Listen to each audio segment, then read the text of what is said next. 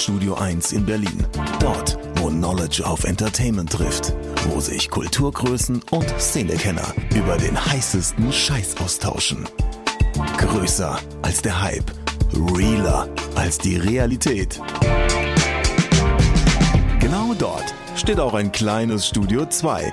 Und von hier kommt die neue Ausgabe von Oh Schuhen, der Sneaker-Podcast mit Simon Buß und Amadeus Thüner. Schönen guten Tag und herzlich willkommen zur 88. Episode vom Oshun Podcast mit mir, Amadeus Thüner und endlich zurück aus den Ferien vom Ponyhof. Simon Buß, mein Lieber. Schön, dich wieder zu sehen in ähm, ja, gut gebräunter Darstellung, hätte ich fast gesagt. Äh, ja, auf jeden so. Fall vielleicht auch mit einer leichten äh, Cuba Libre Abhängigkeit und gesammelten Schirmchen aus irgendwelchen Cocktails. Würde ich jetzt mutmaßen, aber erzähl mal. Wie war der Urlaub? Ungesehen äh, ziemlich viele Treffer gelandet, aber ha, wusste ich. So kann man es erstmal beschreiben. Äh, der Urlaub war fantastisch. Ich mag Sommerferien so gerne. Ich habe äh, muss man ja ehrlich sagen, also die, die Ferien in Anführungsstrichen, in denen ich jetzt die Cocktailschirmchen gesammelt habe, waren äh, die letzten Wochen gewesen, in denen ich mit meiner Freundin äh, in Griechenland weilte und zum ersten Mal in meinem Leben einen All-Inclusive-Urlaub gemacht hat. Man, man tut das ja immer so ab, äh, da hat man so ein Armband und es ist wahrscheinlich nicht Instagrammable und ganz viele Leute trinken und reservieren mit Handtüchern liegen. Und ja, ganz genau so ist es. Irgendwie schon, aber viel weniger stillos, als es klingt. Und ähm, wir hatten so ein, so, ein, so ein schönes Ressort auf Korfu gebucht, wo halt überall so ganz viele kleine Bungalows waren und äh, alles sehr grün war, mit viel Olivenhainen bewachsen. Und äh, man ist da so durchschlawenzelt, hatte seinen, seinen Strand, zu dem man gehen konnte, der zum Hotel gehört hat. Oder man, man hatte mehrere Pools zur Auswahl und an jeder Ecke auch irgendwie eine Bar zur Auswahl, an der man dann in Ruhe sich seine, seine Drinks abholen konnte. Mm, kulinarisch gesehen war es fantastisch. Die hatten richtig gute Küche, richtig gutes Essen, abwechslungsreich, äh, alles toll. Ähm, wir haben sehr gut gut gegessen. Äh, die Drinks waren fantastisch, wir haben sehr gut getrunken. Die Betten waren gut, wir haben sehr gut geschlafen und sind nicht nur so in diesem Ressort verblieben, sondern haben uns mal einen Tag ein Boot gemietet und sind irgendwie durchs Ionische Meer geschippert, ähm, wo man sich echt sagen muss, so, das finde ich ist eine ganz interessante Geschichte. Ähm, ich weiß nicht, ob ich überhaupt dazu berechtigt war, ein Motorboot in dieser Größe und mit dieser Leistung zu fahren. Ich mutmaße ehrlicherweise anhand der Videos und Fotos nein der Kunde ist König. Wer zahlt, hat recht, also durfte ich fahren. Und ähm, das gleiche gilt für das Quad, was wir uns gemietet hatten. Ich bin es gewohnt, dass ich in Deutschland mit meinem Führerschein, den ich habe, und das ist halt dieser, dieser ganz standardmäßige Autoführerschein, wo man noch ein bisschen Roller mitfahren darf, also 50 Kubik, ähm, dass ich auch ein 50 Kubik Quad fahren darf. Dort bin ich ein 450 Kubik Quad gefahren, was lauter Oha. war als äh, jeden Motor, den ich sonst in meinem Leben gefahren bin. Das Ding hat, na, sagen wir so, AMG GT war vielleicht ein kleines bisschen lauter, aber das Ding war sackenlaut, richtig schnell, hat einen Zug drauf gehabt und äh, hat Spaß gemacht. Und ja, mit sowas sind wir dann auch ein bisschen über die Insel gefahren und ähm, hatten sehr, sehr, sehr viel Spaß dabei. Richtiger Wellnessurlaub, glaube ich, oder? Absolut. Ähm, mit, ein bisschen, mit ein bisschen Benzingeruch und, und, und oh, ein, zwei Bierchen in der Birne ist das ein totaler Bueno. Nee, war super entspannt. Und äh, die Sommerferien waren bei mir noch ein Stück länger. Ich habe ja auch vorher schon äh, Podcast-Sommerferien gehabt, in denen du ja dann äh, in den vergangenen Wochen fantastisch äh, mit Fabian zu New Balance überbrückt hast und äh, zuvor schon mit Rafa von Sneakers and Stuff eine Episode gemacht hast. Das war so die, die Endspurtwochen für mich im Büro. Da war dann die volle Konzentration auf, äh, auf mein Team, äh, auf meine Aufgaben und eine gute Übergabe zu machen. Und das war auch sehr, sehr schön vorm Urlaub, weil ich gut durchgekommen bin, gut rausgekommen bin, jetzt mega entspannt bin, noch ein paar letzte, letzte, letzte Sonnenstrahlen auf der heimischen Terrasse genieße, bevor es dann in ein paar Tagen weitergeht. Und äh, ja, ich freue mich schon sehr darauf, wieder zurückzukehren. Kurzer Schwenk noch zurück zum Urlaub. Was für Turnschuhe nimmt denn der Simon Buß in den Urlaub mit?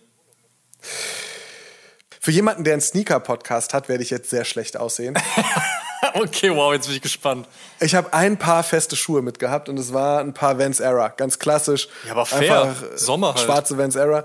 Dafür hatte ich aber ähm, drei unterschiedliche Farben der Adilette dabei und äh, konnte da regelmäßig äh, wechseln und auch ganz klar, äh, ja, so die einfachen Strandlatschen, die etwas schickere Poollatsche und vielleicht auch mal die sehen und gesehen werden, Flanierlatsche ausführen. Und äh, ja, das war, das war das, was der, der Simon äh, an Sneakern für den Urlaub eingepackt hat. Liegt ein bisschen daran, dass wir die Flüge sehr knapp gebucht hatten und äh, zusätzliches Gepäck teuer geworden wäre. Also haben wir es ein bisschen knapper gehalten, haben halt eigentlich mehr so auf äh, Bikinis, Badehosen und äh, T-Shirts Wert gelegt, als jetzt noch eine halbe Sneaker-Kollektion. Nächstes Mal vielleicht ein bisschen mehr. Normalerweise gehe ich nicht ohne drei bis vier Paar aus dem Haus. Kommt aber ja natürlich auch immer ein bisschen auf die Destination an, ne? Und das ist halt ein Sommerurlaub, da kann ich das schon durchaus nachvollziehen. Ich glaube, wenn du jetzt irgendwie einen Winterurlaub machen würdest, sähe es noch mal ein bisschen anders aus. Oder so ein Weniger Adiletten, ja. ja. Ja, genau. Dementsprechend, das ist schon fair auf jeden Fall. Das ist schon fair. In der Zwischenzeit, Amadeus, ist ja äh, ziemlich viel passiert. Äh, nicht nur bei mir in Sachen Entspannung, sondern auch äh, bei dir im, sagen wir mal, am anderen Ende des Spektrums. Und äh, du hast dich ja äh, beruflich einmal komplett nochmal neu erfunden, richtig? Ja, so ungefähr. Während du äh, entspannt in der Sonne gelegen hast, habe ich entspannt in der Sonne gelegen und die ganze Zeit E-Mails geschrieben. ähm, ich habe tatsächlich nach gut 15 Jahren meiner diversen Festanstellungen, die ich äh, so gehabt habe, mich dazu entschlossen, selbstständig zu werden. Ähm, Flüge sozusagen. Nice. Aber nice. Ne, also in die Selbstständigkeit zu gehen. Ich meine, in den letzten 15 Jahren war ich trotzdem ja immer freier Redakteur. Das ist ja auch schon eine Selbstständigkeit, aber ich hatte immer diesen festen Job, meist in irgendeinem einer Berliner Kommunikationsagentur. Ähm, jetzt habe ich mich dazu entschlossen, komplett in die Selbstständigkeit zu gehen und bin laut ne, Finanzamt bin ich ähm, freiberuflicher Unternehmensberater, wenn man es cool sprechen möchte, bin ich Brand Consultant. Das passt dann auch ein bisschen mehr dazu, dass ich halt eben vor allen Dingen in dem Bereich Sneaker, Streetwear, Hip-Hop, ähm, Subkultur, Popkultur arbeite und äh, hat auch das große Glück, direkt mit DevShop und StockX zwei recht große Kunden haben und arbeiten zu dürfen. Die haben mir diesen Start definitiv erleichtert. Ich freue mich sehr auf all das, was passieren wird und was auch schon gerade passiert. Und äh, sollte irgendeiner der Hörer und Hörerinnen mal Interesse daran haben, in einer Berliner Kommunikations-, Lifestyle-, whatsoever Agentur anfangen zu wollen und sich nicht ganz sicher sein, ist die gut oder ist die nicht gut, gerne in meine DMs sliden. Ich bin gerne dabei zu helfen und zu sagen, die Agentur ist super oder die Agentur wie meine letzte beispielsweise scheiße. Also von daher fragt mich gerne. Ich stehe gerne mit Rat und Tat zur Seite und wie gesagt, freue mich jetzt auf all das, was kommt. Aber ja, das äh, ist bei mir in den letzten Wochen passiert. Ja, so ist das. Vielleicht mache ich, vielleicht mache ich dann aber jetzt auch mal Urlaub, mal schauen. Wobei, nee, selbstständig, als, als Selbstständiger darf man ja keinen Urlaub mehr machen. Ne? Da ist man ja immer äh, ständig und selbst und ach, so wie das da so heißt. Oh je, je, je. Ähm, ich wollte dir gerade äh, dazu gratulieren, aber nachdem du jetzt mit selbst und ständig ankamst, ei, ei, Amadeus, das müssen wir dir noch austreiben. Nein, ernsthaft. Ich ähm, gratuliere dir natürlich herzlich Vielen zu diesem Dank. Schritt. Ich habe ja auch schon äh, ein, zwei Mal in den vergangenen Jahren gesagt, so Mensch, wieso machst du eigentlich nicht mal selbstständig mit dem Wissen, was du hast und dem, dem Netzwerk, was du hast? Äh, sicherlich äh, keine schlechte Idee. Und äh, ja, ich wünsche dir alles Gute für den Start und für die Zukunft, mein Freund. Danke, danke, danke. Danke auch für den ganzen Support und auch die diversen Arschtritte, denn am Ende des Tages hättest du auf jeden Fall auch schon vor ein, anderthalb Jahren recht gehabt. Aber ey, manchmal braucht es halt ein bisschen länger, beziehungsweise dann den richtigen Moment, der sich richtig anfühlt. Den gibt es jetzt gerade und wie gesagt, da freue ich mich sehr drauf und drüber. Kommen wir zur ersten Rubrik unserer schönen Podcast-Episode. Wobei es stimmt nicht. Eigentlich ist das Intro per se schon eine Rubrik. Kommen wir zur zweiten Rubrik. Sagen wir es so. What's on my feet today? Und ich gehe jetzt ehrlicherweise davon aus, dass du heute was anderes getragen hast als eine Badelatsche. Ja, ich habe endlich wieder Schuhe am Fuß und äh, habe sehr genossen, äh, heute ein New Balance 550 von Emily Leon zu tragen. Den Natural Green für mich bisher auf jeden Fall äh, safe in den Top 3 der Schuhe des Jahres. Äh, ganz großartiger Colorway und heute an meinem Fuß. Geil. Ich finde es gut, dass bei du, dir? du findest gut, dass du den endlich doch noch geholt hast. Ja, hat ein paar Tage länger gedauert, war. Aber, äh, Aber ist Preis, da, war, ist, war Preis okay? war Preis okay. Was letzter Preis? Was letzte Preis war, ich, oh, ich müsste lügen, 320 oder 350, also ganz leicht über Retail.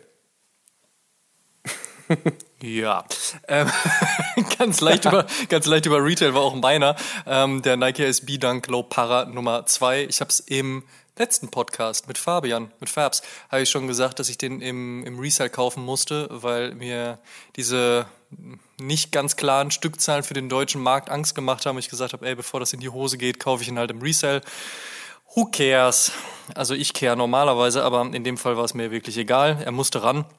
Den habe ich heute am Fuß gehabt. Das ist ein sehr schöner Schuh. Ich bin zwar immer noch so ein bisschen in diesem, welchen finde ich eigentlich besser, den ersten oder den zweiten und irgendwie,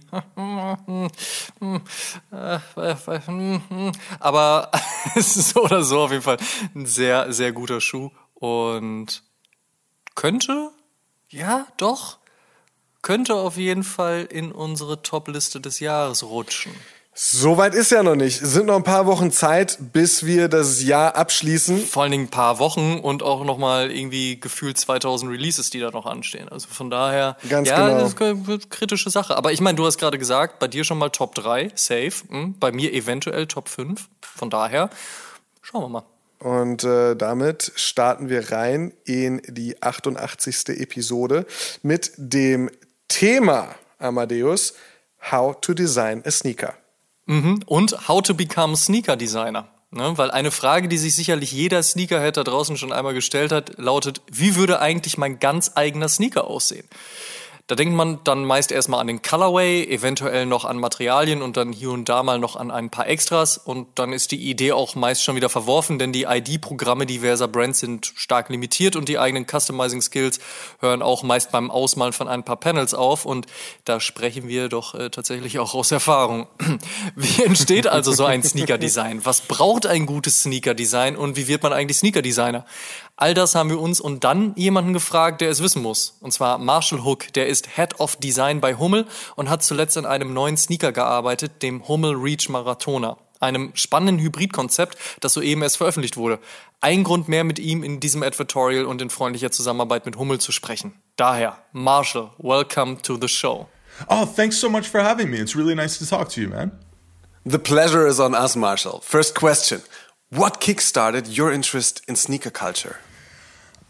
I guess I I came up in like skateboarding was a big part of my life growing up. And you know as soon as you got into that especially like in the 90s when I was growing up I mean it was shoes right? That was sort of the first thing you got after your skateboard that you would stop skating in whatever sneakers you had and, and find some skate shoes. And especially you know growing up in in uh, the suburbs of Toronto, you know we'd have to go a long way just to find a skate shop, and even then you you wouldn't always get everything that you saw in the magazines, and and you you started to really covet these things. You'd see them on pros that you liked or you'd see them on kids like older kids skating in the city and then get really excited about you know what are these what are those? And um, so that was probably what got me really excited about uh, about shoes in general. I think just the rarity and seeing these things that you couldn't necessarily get your hands on, and, and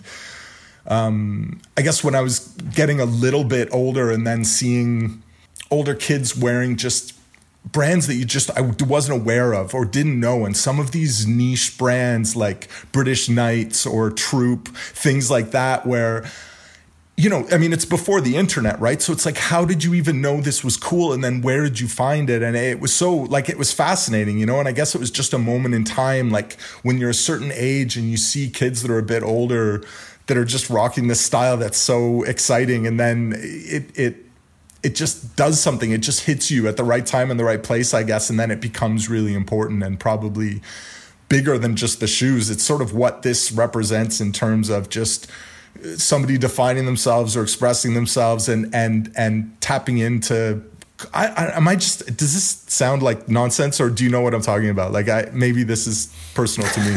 I totally understand what you mean. Okay. 100% my life back then. But what was the first sneaker that really got your attention or like like Um, brand wise yeah I guess there was an older kid in my school that had a pair of British Knight uh, Kings that I just thought were amazing like I, I'm not sure if if I'd still have that opinion if I if I looked at a pair right now on the internet. But at the time, I just remember it just seeming like something I'd never seen before, and just finding everything about it uh, so amazing. So that was probably the pair that really like. And it's, it's not like I became a, a diehard uh, like British Knights collector or anything like that, but that was definitely a pair of shoes that was sort of got me thinking about sneakers in a different way for the first time. was it this young oh, he's cool, I like his shoes kind of thing? Or have you already had an eye on the aesthetics and the design aspects? No, I, you know, I, it's funny, right? Like, I, I think it probably was on a design level when I look back.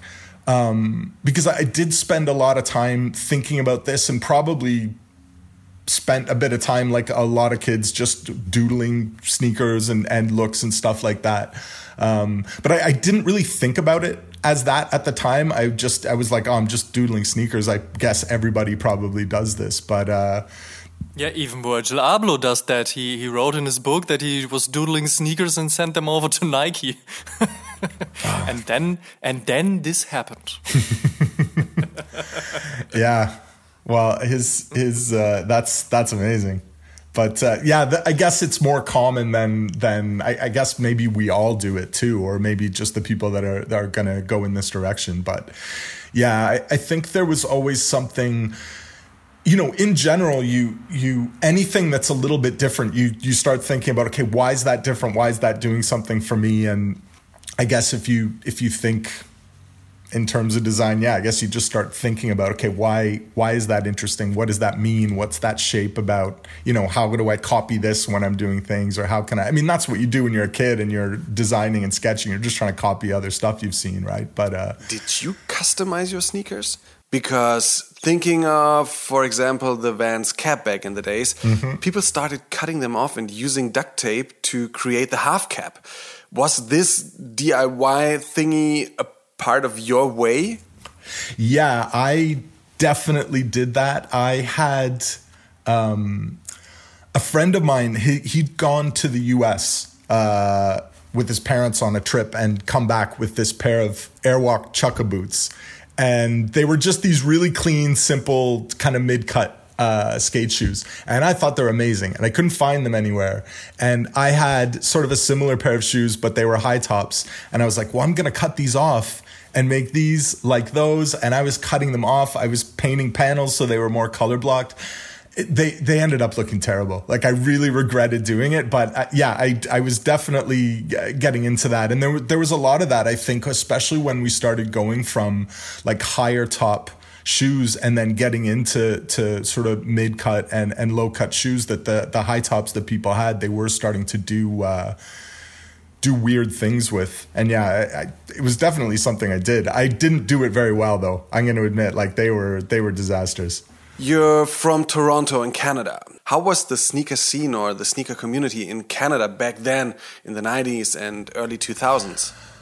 Um, so I guess I'm not sure how much of a, a scene there was. I, I'm from the suburbs, right, where there was no sneaker scene per se uh, at least at the time.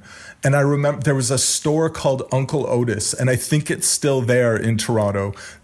Like a mom and pop store. No, no. This was this was the first. This was probably in like '92 maybe 91 this was like the first real gallery style like streetwear shop i'd ever ah, seen. okay, okay. and it had opened up in in toronto and it really blew my mind because there was brands there that we couldn't find anywhere else and they had like you know, Tommy Boy had a clothing line for a while, and and uh, like Stussy, which you couldn't get anywhere at the time and going in, but it was all this sort of curated gallery style luxury streetwear boutique. And I, would never seen anything like it, you know, and obviously we were really used to that now. Um, but at least in Toronto, we'd never seen that before. And that was sort of the first time I, I sort of saw this signs of, of what sort of ended up being more of this sneaker culture, like, like we've known it over the last uh, decade. Um, but to be honest, like I, I, don't know that I was really connected, particularly with a sneaker scene, uh, other than friends of mine that were just into to collecting. Um, I think by the time I left Toronto around 2009, um, there was a guy, um, Matt George, who'd started up a store called Goodfoot in Toronto, which, and probably around 2005, six, I think if if I'm if I'm not mistaken. And that was really getting into this like now real sneaker community kind of scene and and uh, but how's the sneaker scene? I, I think there's other people that could answer that question in a lot more interesting way because I definitely wasn't connected to it in like a, a sneaker community kind of a way. Now, fast forward, you went to become a sneaker designer and started at Puma in 2010. What made you come to Germany and what kind of projects did you work on? I was I was designing apparel uh, for a while in Toronto. Um, I'd actually ended up working with one of these guys that had started up that Uncle Otis store that I'd met like a lot later on, you know, when I was growing up, and so that was that was kind of interesting. But I I I just seen a job. I, I don't know why I was sort of randomly looking, but there was something uh, for Puma, and and I'd applied to it quite randomly, and it was for footwear. Sorry, like seeing it on the internet. Or? Yeah, yeah, I'd seen it on the internet. Um, okay. And I don't know how. Like, I I don't even remember specifically like browsing jobs or anything like that. So, but I'd applied for it, and it was for a, a footwear color and material job, and just randomly and sent my portfolio. But anyways, they'd gotten in touch um, with sort of no pre-screening and just saying, "Hey, can you can you come out to Germany and and uh, really like like sit on a plane, come over? Yeah, yeah. Talk. Like it was it was which you know obviously wow. now post COVID we don't do any of that. It's all Skype calls and and whatever. But this was just an email saying, "Can you come and meet us?" And so I went. My brother had actually lived in Munich for a few years before I went, and so I visited him there, and he was loving living in Germany and uh, so you've been to Germany before? It yeah, was not your first time. It wasn't okay. my first time. No. Um, so I went out and and yeah, it was it was just neat. Like it was just cool to do something different, um, to sort of be part of a a different vibe and just try something different than apparel design. So that's how I ended up there, and I, I think it's something you know. You were talking earlier when we were chatting just before about uh, you know people who are thinking about getting into this and you know what to do and i think sometimes it's that easy you know what i mean is just like okay you know there's some stuff out there let's just see what's going on and and yeah I don't know. So I'd, I'd gone out and I'd gotten started, and I'd actually ended up in uh, the team sport team. So uh, doing a lot of football, actually.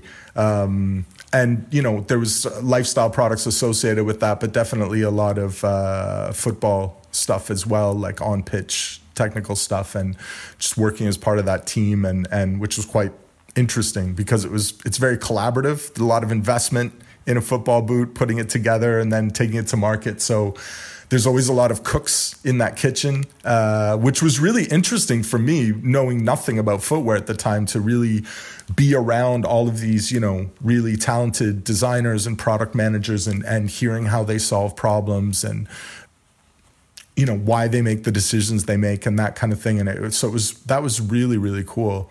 Um, and then I guess I'd sort of grown into doing more uh, design as uh, as my time at Puma went along. But it was, uh, you know, it was mostly in the the team sport universe, and I, I, started doing more lifestyle stuff. I think once I started freelancing uh, after I left Puma.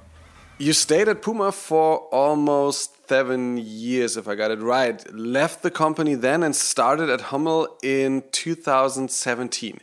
What was your aim? What was your plan back then?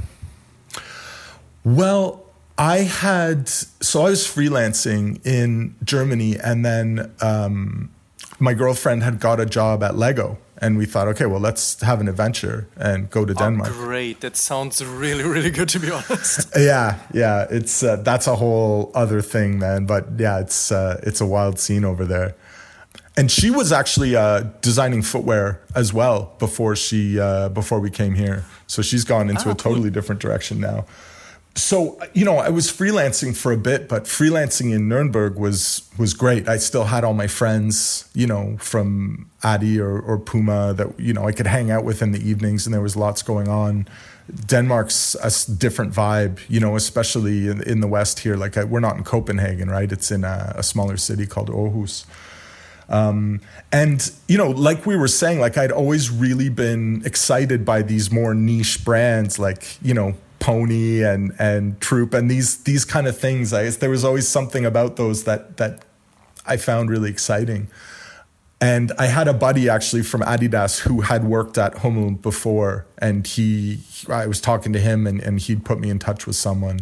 Um, so I guess the original aim, I'd gone over to do footwear specifically, and uh, it sort of went from there. So it was at the time, it was just to get involved with a really interesting niche brand and and do some footwear design. Last year, you told Sneaker Freaker in an interview that Hummel is in the process of rediscovering as a brand. What is the status quo of Hummel right now? yeah, I think we're definitely still in the process of rediscovering uh, who we are as a brand. Next year, we'll be turning uh, 100 years old, right? It's a really old brand and it's gone through a lot of changes. And I, I think for, for a long time, it was um, more of a team sport supplier and b- became less and less, I think, of a brand. A new CEO joined a few years ago. Uh, who was really excited to to get this back into to being a brand and and capturing some of its excitement and and some of its DNA. But it's it's a struggle, you know. Like when I look at people I know who've gone from say Puma to Nike or Adidas to Puma. And it's very easy for them to slip into designing Adi shoes and then going to Puma and designing Puma shoes because it's it's a moving train. You know what you're getting into. And I think Hummel has been a lot of things uh, and been a little bit schizophrenic, say, over the last 15 years. Um, so in the last few years, it's been trying to pull it back together and, and really get a sense of, of who we are and which I guess we know who we are, but from a from a design perspective, it's it's a it's a big ship to try to turn and try to start picking out okay these are the styles that are starting to feel right. This is working you know? And there's obviously um, a commercial reality to this as well that you can have great styles and then if they're not working in the market okay maybe that's not who we're going to be yet. So let's try some other things. But I, I definitely think we're getting there in terms of being this you know, underdog challenger sort of brand that's maybe a little bit more playful than the other sports brands, uh, maybe trying to be a little bit more inclusive uh, and and and just have a little bit more fun.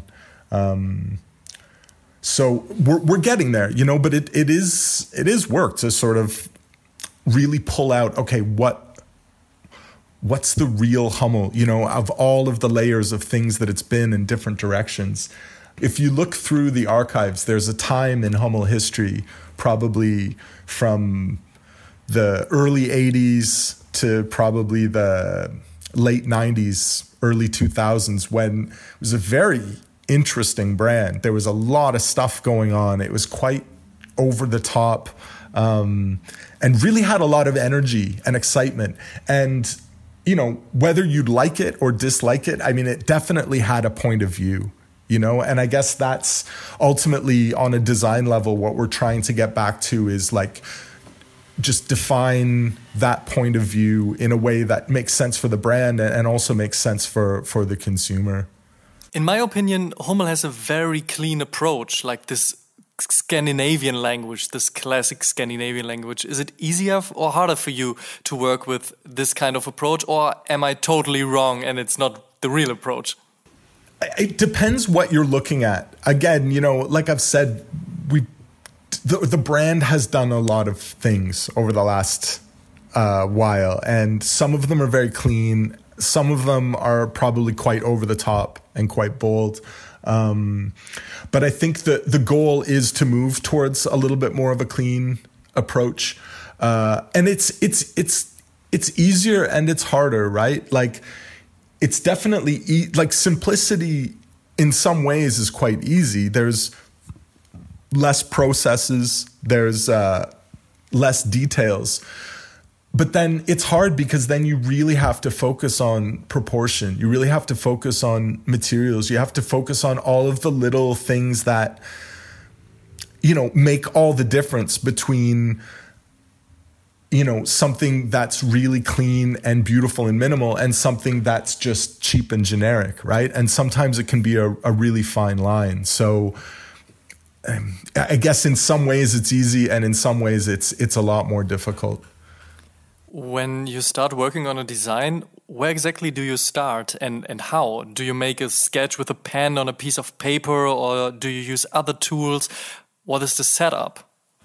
Probably when I started, I would do a lot more on the computer. Um, using Illustrator and sort of blocking out the the shape and then and then playing with details and and trying a lot of um, iterations, you know, copying it down and and trying different versions and moving things around and seeing what works. Um, I think I've really been working on my hand sketching. I, I got an iPad and it's been uh, it's been fantastic just for sketching because you can do it sort of anywhere and I think that's sort of what I'm moving to now when I am doing design is is sketching because sometimes there's just a random line or something that can can fly off and all of a sudden you can get quite excited about and it's it's a little bit quicker just to to play with little details or or try little little things and especially in that sort of digital drawing space where you still have all the convenience of a computer but then all of the the freedom and sort of organic movement of of drawing on paper so yeah that's that's usually where I start, and I think it's it seems to be the same for for most designers. Uh, at least for footwear, you know, I mean, you have to visualize this stuff. I think there's a, a, kind of apparel design where people start draping fabric on things and cutting, and it's it's really organic and it's it's really creative and exciting, and it's it's difficult to do with with footwear because it's it's an object but I, I, guess that being said, there's there's definitely people and, and designers on our team as well that will tape up a, a last and start sketching right on that as a, a, starting point, which you know is also I guess a little bit strange to me because I I find it easier to understand when I'm seeing it in two dimensions before uh, starting to play around with that. But yeah, so from me it would be hand sketching and just doing a lot of lot of iterations and really keep working and just changing one little thing, changing one little thing, uh, and then see what comes out of that process. What's the most important part for you in this design process? Like material wise or like shape wise, do you start with one specific thing and then work from then from there on, or um, you know when you're doing, especially the type of of work I've done, which has been a lot more commercial there's typically a pretty well defined brief of what the product needs to be. So sometimes it is quite specific in terms of, okay, we need something that's this material or at least something at this price point, which is then going to determine what materials you can potentially use. You know, if they're saying, oh, okay, we need um, die cut EVA, like old school runner type shoe for the assortment, or we need to replace uh, sort of cup sole court shoe uh, with a new style. So you're kind of starting with those basics of the brief, right? I mean, there's definitely times when designers will just come with a blue sky project and say, hey, I thought of this, like, let's do it you know, if we're talking about the process in general, where does it start? I mean, it would typically start with this brief of, okay, what is it you, what is it we need to do? What's the product? What's the problem that needs to be solved? So yeah, for me, it's I usually have a good idea of what the materials might be, at least on a on a big picture scale. Once you start sort of sketching and coming up with a final idea, then maybe you start thinking about trims and okay, it could be interesting to you know have um, a underlay with a you know 3M reflective here or have a little webbing detail here. But uh, in general, yeah, I've got a good idea of what the materials are. So it's it's really just about trying to get the the shape and the overall expression of the shoe right and okay how does this look how does it feel and then you know the materials the colors those usually come later on for me the Hummel Marathona is one of the most iconic silhouettes of the brand. The Reach is the comfy new cushioning technology. How did the idea come to life to mesh up both to create a new and hybrid sneaker, the Reach Marathona? Well, okay, so like we talked about, in our search to rediscover ourselves as a brand, we've really been the, the the big conversation in the design team has been looking back on the archive, on some of the design DNA of Hummel, and, and looking for the elements that we can take and and serve them up again in a in a more contemporary way. Um, the Marathona, yeah, it's always been it's been an evergreen style. It's been the platform for a lot of really interesting collabs. Uh, Overkill, four two four have been some some really nice ones. Um, uh, as well as a few. We've we've had a really nice collab with them on the Marathona as well. Um, but at the end of the day, it is a, a die cut runner. We're not necessarily known for for being this heritage running brand, and there, there's a, a lot of brands that are, that are also doing this stuff. And it's it's also got a bit of um of a quirky look to it. The overlays, the shapes. I mean, they're distinctive, but they're they're definitely not for everybody.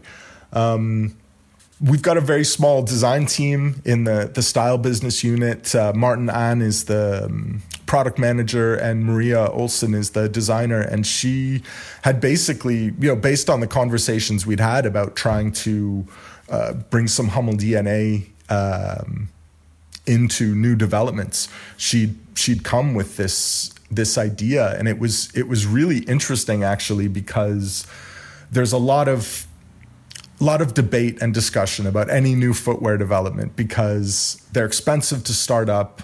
Uh, there's a lot of investment put into to activating them, so you always want to try to get everything right, and then there's always compromises in terms of cost and whatever. And this was one of the projects where she'd come with essentially an initial sketch that was already so strong and so exciting, where she'd really managed to just take those elements of the Marathona that that keep it looking like the Marathona, but it really does look like a, a completely new style as well.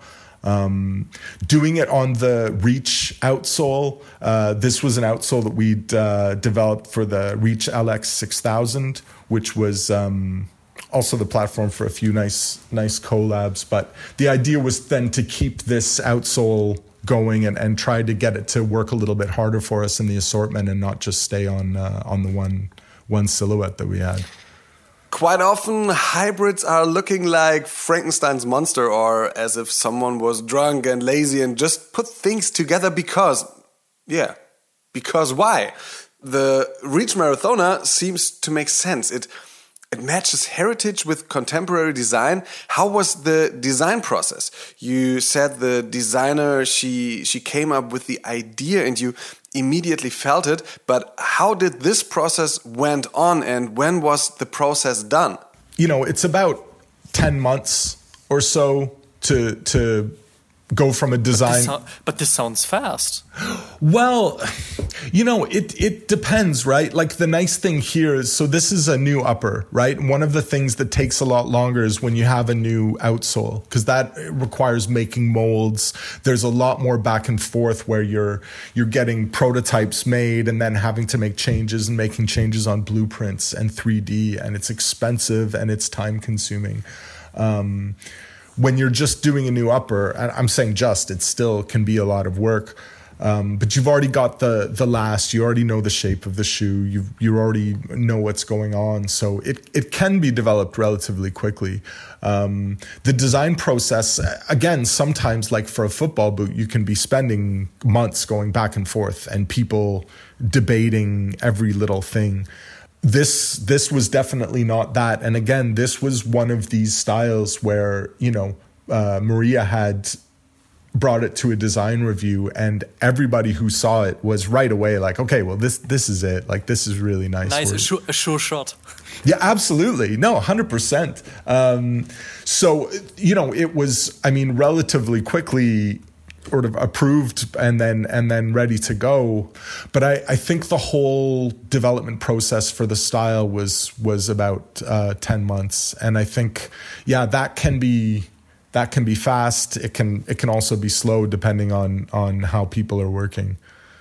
We already talked about how you got into the whole design thing and what's your approach. Let's talk about your inspiration. Where do you find it? Is it something like when I have my Sunday morning walk and then I'm gonna read a book? Or is it more like you're sitting in your office and you try to concentrate on some specific project? Where do you, where do you, where do your inspiration come from? I, I'm not sure if other people would ever really have a different answer, but I think inspiration is always hitting you from everywhere, right? You can hear a piece of music or see something on TV or you know just see a combination of colors in a shop window or something like anything can get you excited or thinking about things just a little bit differently I'm definitely I've never been one of these sort of uh, visionary designers where things come to me in my sleep or I just imagine everything, you know, like what you imagine a designer to be if yeah, you're not in yeah. design. Like that's that's definitely not me. Like I definitely have to to work at it to do anything that's even Damn, okay. I thought you have such a great story like oh one day I was waking up and I've got this vision in my eye. No, I mean, and that's bad, right? Like, I don't know. Maybe, I, like, I don't know. I've I've worked with so many super talented people that just it seems so effortless for them. You know that they always seem to be full of ideas. Like, I definitely. There's people where I also want to grab them and say, like, where is this all coming from? Like, why? How is this? but to me, it's not that interesting of an answer. It's just like you're always looking around, you're always absorbing things, right? And and you're you're always getting inspired from different places, whether it's architecture or music or fashion or just like you say, you see a texture or you see an angle on a, you know, a shadow or something. You're like, oh, that's kind of an interesting shape. I wonder what else that could be. So, you know, it's it's just, I guess, a little bit of, of everything. Thinking of good design, in your opinion, what are the top three best sneaker designs of all time and why? That's a wild question, right? Because it's like you're locking this in now. I'm recording this that like I'm I'm saying okay, these are the three best. But I'm gonna don't, don't worry, don't worry, Marshall. If you got an uh, if you if you think nah, oh damn, I missed something or or whatever, then we're gonna do another interview in one year or something like that. I ask you the same question again. okay, well, definitely, I'd say that the um, Vans Style '95, like the the you know, that's probably one just because it's iconic. It's been around forever. It's hardly changed. It's it's been so versatile. You know, with a few different panels, people have been able to do so much with that style. Um, it's like multi generational. It's something you could see on some you know, preppy banker guy in Dusseldorf or on like, you know, uh, just like a skate kid in Berlin. Like it's it's it seems to work for a lot of different people with a lot of different vibes. and like every brand has their version of this, right? Like like it's like what would footwear look like without it, right? It's it's so that's that's one for me. Um that that I think is is amazing just because it's been so timeless and so iconic. And maybe for the same reason the the Chuck Taylor. Like I I think those styles that become icons, right? That just become part of they're not even part of a place or time anymore. They're just they're here forever now. And we don't even think about it. Like you don't think of Vans as a shoe from the 70s, right? Like you think about that as a shoe from right now and and this this uh this style hasn't hasn't really changed that much. And I'll throw a curveball. I think the the my number three would probably be, and this is maybe pretty niche, but the Airwalk Jason Lee. I I don't know if you remember the style. It's uh, definitely okay. Definitely. I remember that. I don't know your thoughts. It's so if you look at it today, in a way, it looks so unsophisticated. It's a few overlays. It's this piece of suede, the the gum rubber outsole, but there's something about it, I guess, that at least at the time, but even that one I have looked at recently and I'm like, nah, I still really like it. It's simple. It's a shoe. It's got a design that does the job it's meant to do and it looks great. And I think it's held up really well. Like it doesn't look like a goofy Airwalk shoe from the 90s, right? Like it's from 95, I think. And it, yeah. And I, I think it's still, like I'd buy another pair today if they still made them. totally get that. But is there a specific time period in, in sneaker design you really appreciate? Mm, I, I think that every sort of uh, time period in sneaker design is is is inspired by the era it's in, right? So as far as like how shoes looked at a certain time, I think they always look right for the time, right? Like sneakers that come out now, I, I really like, uh, and sneakers that came out ten years ago, I, I like those at the time. I, looking back, I think there's styles that have aged really well and styles that haven't from every era. I think if I think about the time periods before online shopping before there was so much inter like i think there was something about that time and i don't know if it had to do with the the styles themselves but the idea that you know of of looking at someone and hey where did you get those and and finding something amazing and and the fact that you really had to go out and be a part of the world to to find these these great objects and these these great pieces whereas now so much of it is is done uh, digitally. And I, I, I don't know. I mean, I guess people who are getting older will always say, "Hey, I think we've lost something from that other time when I was a kid," but. I so this might be like a really really boring observation, but I, I, feel like when it comes to things like sneakers, we did sort of lose something when you didn't have to when you when you had to get out and and really travel and really find something and you know like when especially in Canada in the 90s you if you had a even a classmate who you weren't friends with that was going to Florida on holiday you know you'd get some money from your mom so that they could go and buy shoes for you uh, in the US where they could maybe find something that you couldn't get. And there was something really cool about that, you know, and it made what you had really special and it made you want to take care of them more and be proud of them. And I don't you know. dig more into it. Yeah. You know, you dig more into it. I, I totally, I totally remember the day I told my parents, please bring me back a shoe when you come back from your holidays in the US. I was in sixth grade. I don't know how old you are in sixth grade, but I was really young, and they brought back um, a Fila Jerry Stackhouse too. No one else got that. And I really was into this shoe because, of course, it was a gift from my parents, but they are from the US and you couldn't get them in Germany, or at least I thought you couldn't get the, uh, couldn't, couldn't get it here in Germany. And of course, I digged into them. I was checking, okay, when did Jerry Stackhouse wear them? Was there a big game he was playing it? Why did Fila did the shoe? Why did they do it like this? And so on and so on. And of course, uh, nowadays you can look things up. You don't have to be like having weeks or months in research stuff like that. You just can go online and check it, but you have to check it. And that's something which is really important for me. Like know your history, know where the, the shit is coming from. If you like it, you like it. That's cool. But to understand where it's coming from and why it is like this and not like that, that's very important for me in my own heritage. Yeah, right? Like, okay, so was the Stackhouse, was that, did you ask for that or did your parents just happen to get you a Fila shoe that you happen to like? They, they thought it looked nice and I definitely want to have a basketball sneaker. And I don't know if it was on was on, on, on the shelf everywhere or why they especially get them. I asked my mom a few months ago when we uh, talked about like the podcast and what I'm doing and so on and so on. And I asked her, why did you choose that? And she was like, I'm not really sure. I don't know, but we thought you, you may like them. And yeah, they were right. I really like them.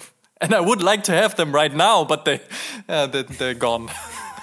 but isn't that wild, right? Like a time when you had to depend on your mom making the right decision for you because she happened to be somewhere where she could get shoes that you couldn't. Totally. Now you could text her a photo and say, "Show this to the guy at the store. He'll he'll know," or just yeah, buy them for me online.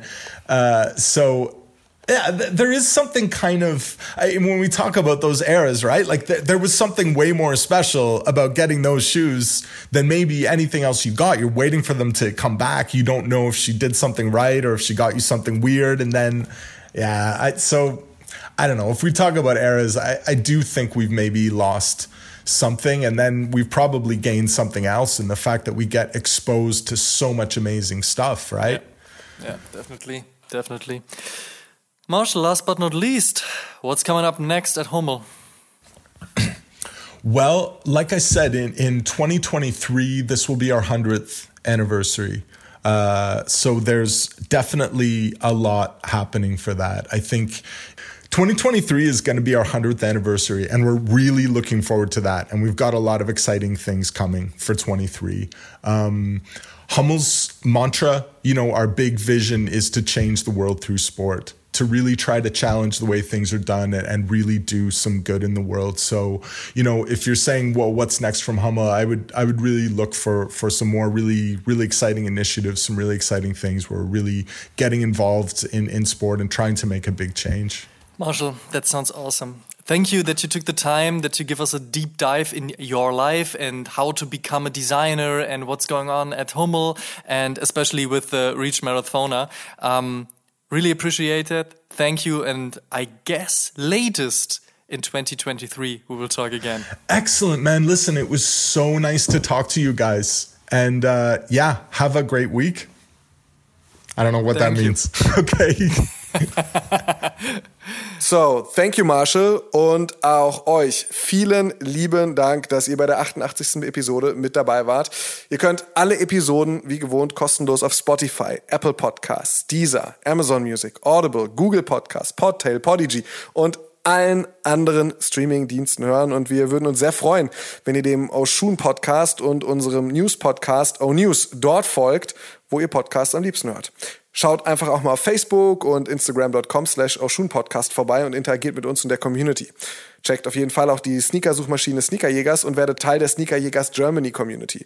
Wir freuen uns sehr über fünf Sterne und eine positive Bewertung bei Apple Podcasts. Über 350 positive Bewertungen hat Oshun schon und eine Rezension würden wir gerne mit euch teilen. Äh, SX Elda schrieb vor geraumer Zeit schon, Super Podcast, voll was für Sneaker-Liebhaber wie mich, fachlich auf ganz hohem Niveau, macht Spaß und lohnt sich zuzuhören. Vielen Dank, tut uns einen Gefallen und supportet die Podcasts und erzählt mindestens einem Freund oder einer Freundin, der sich für Sneaker und Streetwear interessiert, von uns. Show some love. Dankeschön und wir hören uns in der nächsten Episode wieder. Bis dahin, macht's gut. Tschüss. Ciao, ciao.